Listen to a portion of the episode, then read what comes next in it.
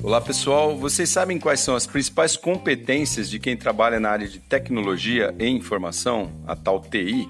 Bom, primeiro é importante saber que não é obrigatório ser um programador para atuar na área.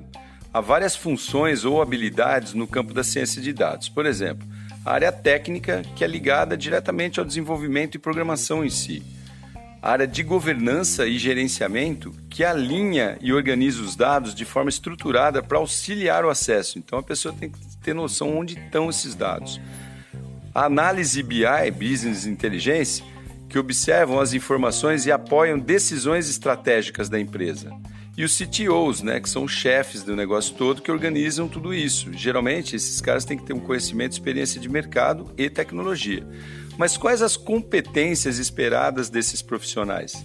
Segundo pesquisa da Data Science no Brasil, as três principais são estar atento à dinâmica do mercado, para ter insights relevantes para o propósito da empresa. E isso também é para técnicos, ok? Ter capacidade de otimizar resultados ou revolucionar modelos de negócios.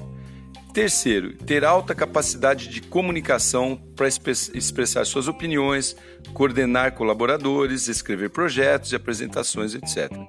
Se tem deficiência em algum desses pontos, é bom você se atualizar porque a área TI está cada vez mais precisando de mais gente para trabalhar. Legal? Eu sou Cássio Bettini compartilhando temas sobre tecnologia, inovação e comportamento. Até a próxima.